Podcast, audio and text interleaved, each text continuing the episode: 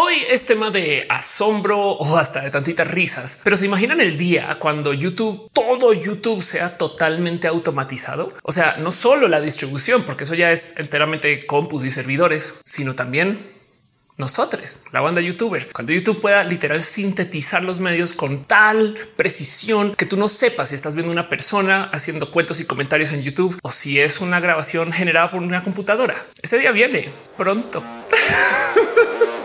Yeah. Parece broma o parece chiste mal puesto o comentario de estos que dicen los super futuristas de los shows de tele de noticias y esas cosas. Pero la verdad es que la síntesis de medios es real. Tenemos computadoras que pueden generar medios y hemos trabajado mucho para poderlas tener. A fin de cuentas, la idea es poder hacer que la generación de medios sea más accesible. Si tenemos computadoras que generan video chido, entonces no necesitamos gente tan chida para generar video, sino más bien un chingo de asistencia por la computadora. Y por eso nuestros celulares hoy en día hacen todo tipo de malabares para que las fotos se vean mejor. Del otro lado, con esto que está comentando de que algún día van a automatizar todo YouTube, no más les quiero dejar la noticia que ya van dos años desde que Microsoft comenzó a despedir periodistas en sus sitios de medios para contratar inteligencias artificiales o crearlas, porque en últimas ese era el trabajo que estaban entregando a sus periodistas. También hay que decir algo acerca de la calidad del trabajo que le pedían a sus personas que dijeron, sabes que te reemplazar con una computadora medianamente buena. Y de wow, hay algo ahí, pero es una realidad. Sí, por supuesto que sí tenemos que enfrentar que hoy en día vivimos con computadoras que son lo suficientemente buenas que pueden crear y se le llama así síntesis de medios. Hay un ejemplo un poco cansado que yo me la paso repitiendo en este canal de cómo Arca, quien vayan y conozcan a Arca, escuchen, no me va a cansar de recomendar Arca, pero en algún momento Arca decidió generar 100 remixes con una inteligencia artificial para publicar todos al tiempo. Y entonces luego que otra inteligencia artificial le hace el algoritmo de Spotify decidir a cuál de esos remixes es el más chido para poner. Y eso ahora es algo que se puede hacer.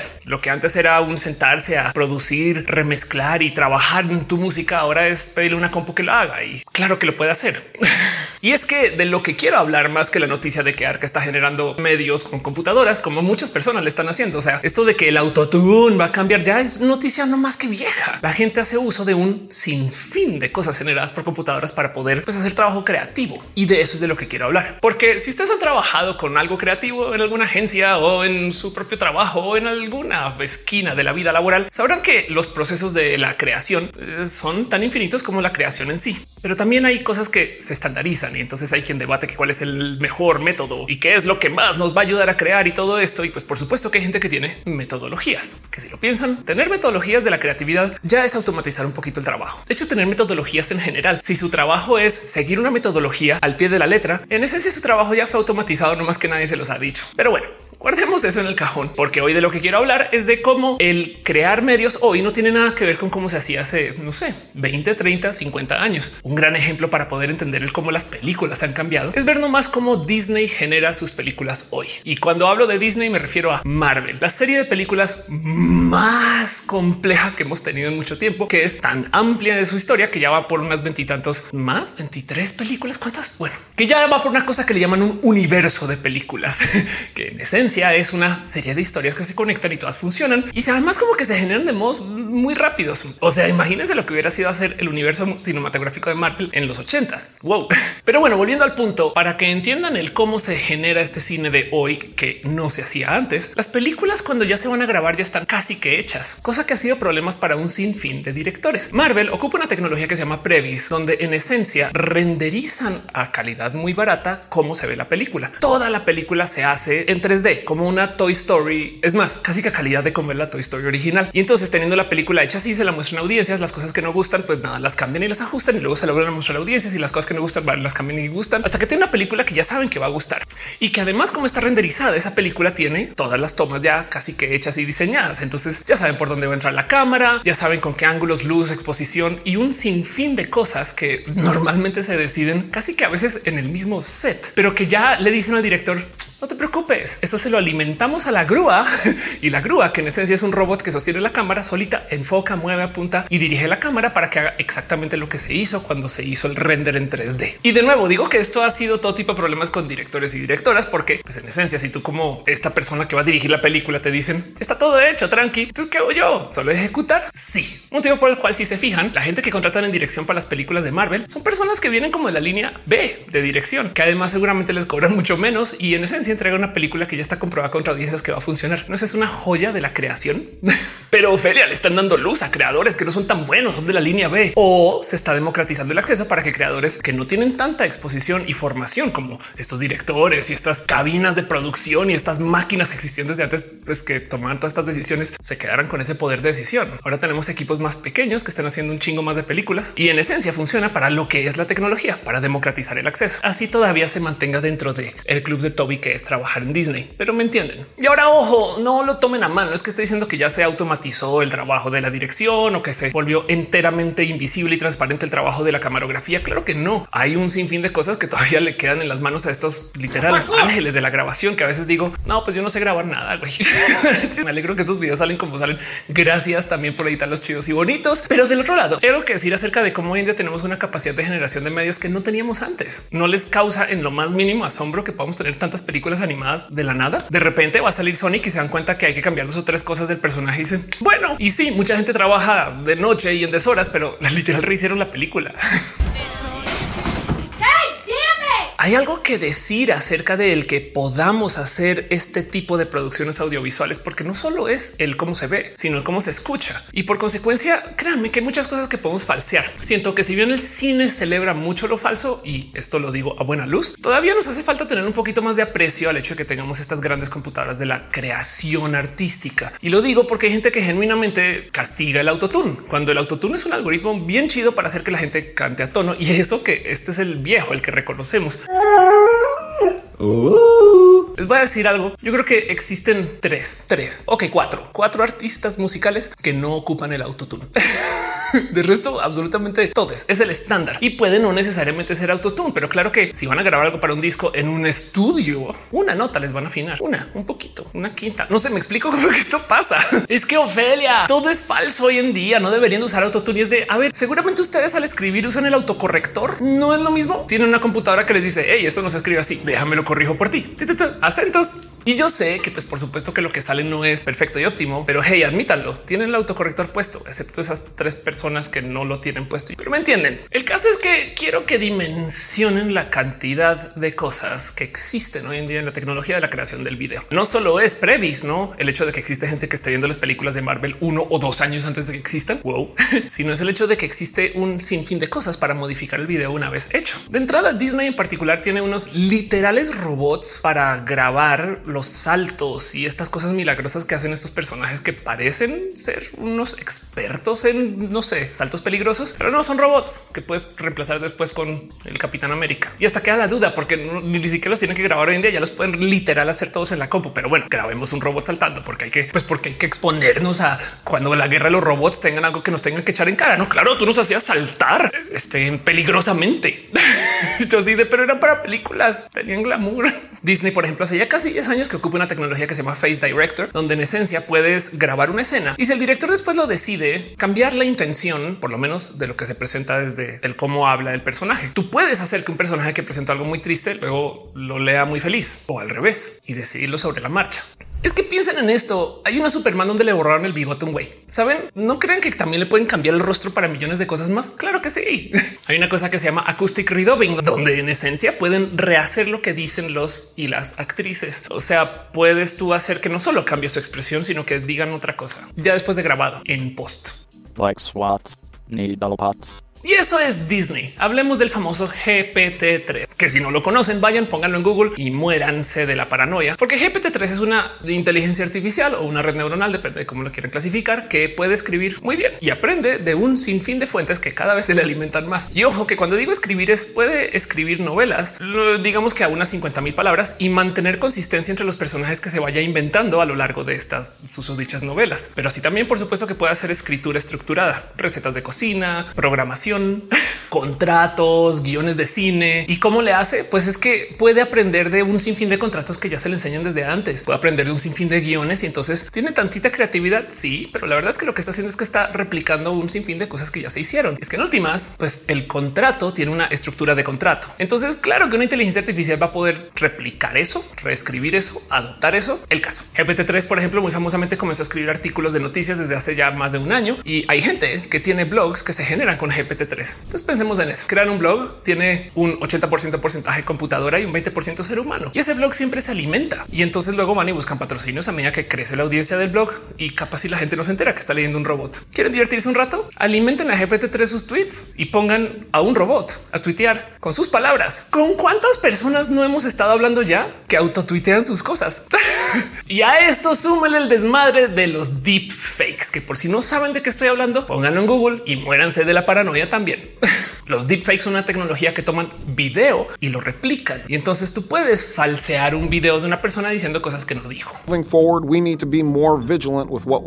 De hecho, hoy en día hay deepfakes por sectores y cuadrantes. O sea, en esencia podríamos usar un deepfake para reemplazar solamente mi boquita y con un sintetizador deepfake de voz que aprende de mi voz, podemos sintetizar voz nueva sin que yo la haya dicho y reemplazar la boquita en video para que la boca también se mueva y diga lo que escucha en la voz. O sea, esta tecnología existe. Prepárense para traductores universales en YouTube, que no solo salga el texto aquí en otro idioma, sino que me escuchen a mí hablar en mi voz, pero en alemán, que no sé, no más que mi boca se mueve de tal modo y las palabras salen con el traductor que ya existe. Eso viene un año, dos años, tres. sí, ya, ya está ahí. No, no más falta que alguien pegue las piezas y vámonos. Y es que el motivo por el cual la síntesis de medios es tan buena es porque tenemos tecnologías como GAN. Son redes neuronales adversarias y entonces una crea y la otra le dice no, no está tan bueno, pero yo te propongo algo tal y entonces el otro no, no está tan bueno y entonces siguen hasta que tienen algo que es y por consecuencia las computadoras hoy en día en que se comparan su trabajo pueden dibujar o hacer transferencia de estilos. O sea, que ahora que lo pienso para mundo youtuber sería súper divertido. Saben como que hacer un roja en los videos del Luisito comunica.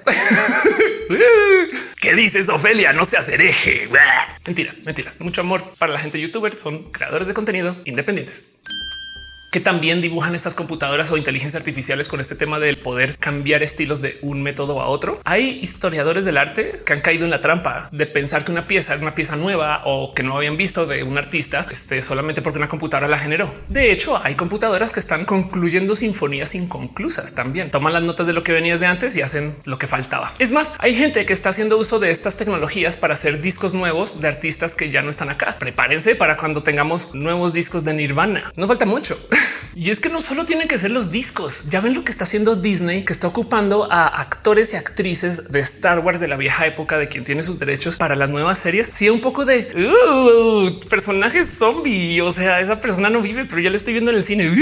Y eso es antes de pensar que ya viene esta tecnología para poder hacer versiones en HD de películas que ya existen. Que nomás para que entiendan el desmadre de lo que es esto. Piensen ustedes que las películas, sobre todo las películas de vieja escuela, estaban grabadas a quizás menos de 20 marcos por segundo o frames por segundo, depende del país en el que iban. Pero el punto 20 imágenes por segundo, a veces 23, a veces 15. Y el cine de hoy, cuando es bien cool, chido, no lo muestran a cuarenta y tantos en la casa a 60. Estas adaptaciones que están haciendo de traer este video viejo a calidades nuevas implica que lo están tratando de subir a 60 FPS, lo cual quiere decir que si tomamos una P de la cual se generaban 15 a 20 FPS y la pasamos a 30, en esencia estamos sintetizando desde ceros el 50% de lo que es la película. La mitad de la película es inventada por una computadora. Así veamos la película que vimos hace unos ayeres, no más que a mejor calidad. Eso algo tiene que decir acerca de la creatividad, saben? Y de nuevo, esto no son tecnologías de nicho. Si ustedes ocupan Photoshop, seguramente ya les habrá tocado ver la magia que son las tecnologías de la clonación de Photoshop o este que se llama Content Aware, que tú seleccionas un trozo y le dices, yo creo que aquí debería de no ir este anillo o podemos borrar este cielo o podemos, no sé, extender un poquito la imagen y Photoshop solito dice, sí, claro, déjame nomás ver en qué contexto está la imagen y dibuja todo lo nuevo. Lo cual entonces me trae a de lo que quiero hablar hoy. Aceptemos que esto que nos enseñaron de que las computadoras no podían hacer trabajo creativo, solamente podían hacer las famosas talachas o trabajo menial o repetitivo, eso ya está en el pasado. Las computadoras podríamos decir que son de muchos modos ya artistas. Y yo dejo ahí sobre la mesa si ustedes quieren clasificar que los generadores de logos son artistas de un modo u otro, capaz y sí, capaz y no, pero si pensamos en el cómo se generaban los logos antes, una persona se sentaba a sacar muchas opciones y luego alguien las decidía. Hoy en día ya no hay que hacer eso. Podemos tomar estas computadoras que tienen capacidad de síntesis de medios infinita en video, en audio o en imagen para hacer todo tipo de propuestas nuevas y raras y sobre todo lo más interesante para ver propuestas que no se le hubieran ocurrido a ningún ser humano y luego sobre esas elegir. Imagínense ustedes el tener una tienda de ropa sin tener los diseños, luego usar un generador de diseños y ponerlo en Amazon y si vende, mandarlo a hacer. Si les suena raro, es porque mucha gente hace esto ya. Hay un sinfín de tiendas, por ejemplo, que venden diseños de playeras que los diseños los tiran ahí a ver cuál vende y ya vendido lo mandan a hacer. ¿Qué tal que pudiéramos hacer esto para libros, películas? ¿Qué tal que pudiéramos tomar el arte de una persona ya no está acá y podamos hacer las nuevas versiones de lo que hubiera escrito esa persona? Tantas preguntas y todo va a venir de el cómo vamos a entender la creatividad de la computación. Y entonces, así como les dejo una tarea, ahorita les estiro otra. Es creatividad. Si yo usé un generador para mis propuestas, porque por ejemplo hay mucha gente ahorita que lo que está haciendo es usando un generador de digamos, no sé, orden de muebles en una casa o diseños de bolsos o colores de zapatos. Y luego sobre eso, si está haciendo sus propuestas de sus colecciones que salen a vender. Así que esto es una realidad ya y deja en claro que cambió el cómo trabajamos, porque yo sé que nos encanta vivir de la creatividad. Soy artista yo, pero se lo super juro que no hay cómo competir contra estas cosas. Si ustedes hacen remixes de arca y de repente llegue y dice, sabes qué? Fui con una computadora y generé 100, eh, que es bien difícil competir contra eso. Yo creo que lo único que vamos a poder hacer es aceptar que la gente va a hacer uso de estos generadores. Hay un sinfín de cosas que ya hacíamos de todos modos. Si ustedes trabajaban en el diseño de websites, seguramente su paradigma de trabajo, a menos que sean las personas muy completas, sea el tomar un sitio hecho y modificar para su cliente. Ustedes creen que en la música no pasaba esto ya, que la gente se la pasaba escribiendo como maquetas musicales y luego decían, oh, esto es para Britney Spears, entonces vamos a modificarla y a ver si la compra. claro que ya trabajábamos así, pero en la era de la síntesis de medios, las computadoras nomás van a triple acelerar esto y quien no lo adopte le va a costar mucho competir. Y esto es algo que no se discute mucho. ¿Dónde podemos poner nuestros sentires con esto? Lo único que les puedo decir es que en la era de la automatización, que de paso lleva más de 100 años andando, lo único que podemos hacer para asegurar nuestro trabajo es más que decir se va a perder y aquí nos jodimos, puede suceder, es entender que quien adopta la tecnología o quien se vuelve la tecnología es quien puede vivir con ella. Les doy un ejemplo. Si hubiéramos sido estas personas que hubiéramos peleado contra el GPS en su momento, ya hubiéramos perdido el trabajo. Hoy en día, la gente que ocupa el GPS para trabajar mientras maneja su coche, en esencia se volvió de algún modo cyborg. Y lo digo porque el GPS, si bien le dice por dónde ir, no siempre hay que obedecerlo. Y este es el paradigma de la adopción de la tecnología que tenemos que tener en mente. Si ustedes en este momento generan alguna forma de arte, en vez de decir ahora una computadora va a hacer mi trabajo, es no, adoptenlo ustedes y síganle vendiendo a sus clientes lo mismo, no más que ahora ustedes trabajan mucho más rápido. Y también entiendan que estas tecnologías existen para democratizar el acceso. También quiere decir que muchas personas van a poder tener acceso a esa tecnología. Entonces la competencia se va a volver no sobre quién puede con la técnica de la creación, sino más con la creatividad y la propuesta real detrás del arte que se está entregando. Por ejemplo, mucha gente que trabaja en diseño hoy en día sentirá este proceso de competir contra Canva, un website que existe para hacer diseños pues, a la medida, pero que vienen de cosas prehechas, renderizadas seguramente por inteligencia artificiales o proyectos que se han vendido antes. Y entonces, cosa que hace 10 años estaba en manos de creativos específicamente especializados en este tipo de ofertas. Y hoy en día es un website. Entonces cualquier cliente puede ir y usar el website en vez de contratarles a ustedes. Pero del otro lado, si ustedes como diseñadores les dan un concepto general que incluye ir a Canva y sacar cosas, podrían sacarle un poquito de provecho al hecho de que existen estas tecnologías, porque los clientes que contratan ese tipo de trabajo realmente, aún que pueden, no necesariamente están buscando el ocupar las tecnologías para desarrollar todo, porque por eso están contratando a alguien externo o externa. Y lo digo porque millones de cosas van a cambiar. Ya tenemos, por ejemplo, una tecnología donde tú puedes grabar un video que de la grabación se levante el audio de lo que digas en transcripción de modos automáticos, cosa que antes se cobraba y se hacía con manos humanas. Y luego podemos editar ese texto transcrito y automáticamente eso reemplaza la grabación o hace cortes. Ahí les dejo el cómo se van a hacer los videos en el futuro. Ahora, si sumamos que existe esta tecnología que puede editar desde el texto, no más les dejo ese pensar que si atamos esto con GPT-3, entonces vamos a tener un software que genera video automático con el rostro de cualquier persona.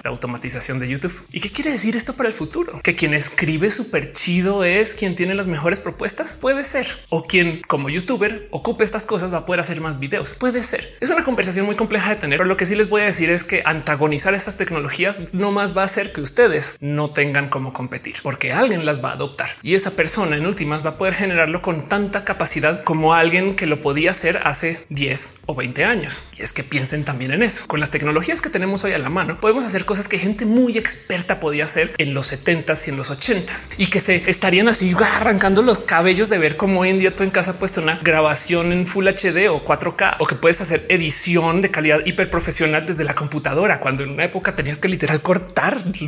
o sea, se llama Final Cut porque cortabas el filme. Hay gente que era muy experta en eso y hoy en día pues ya son casos obsoletos de uso de tecnología que bien que todavía alguien súper hipster está usando. Yo sé que ahorita hay alguien en un Starbucks en algún lugar que está editando video cortándolo todo. Yo hace esto y esto existe.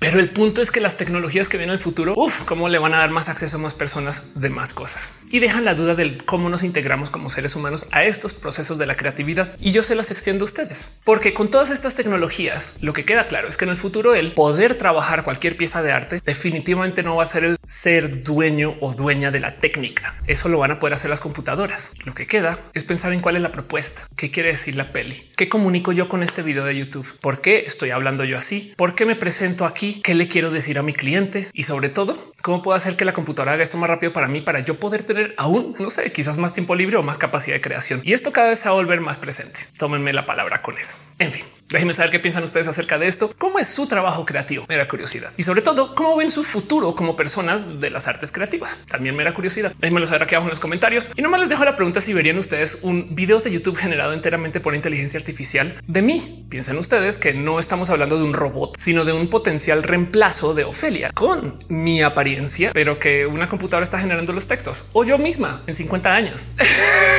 en fin, les quiero mucho. Nos vemos en el próximo video.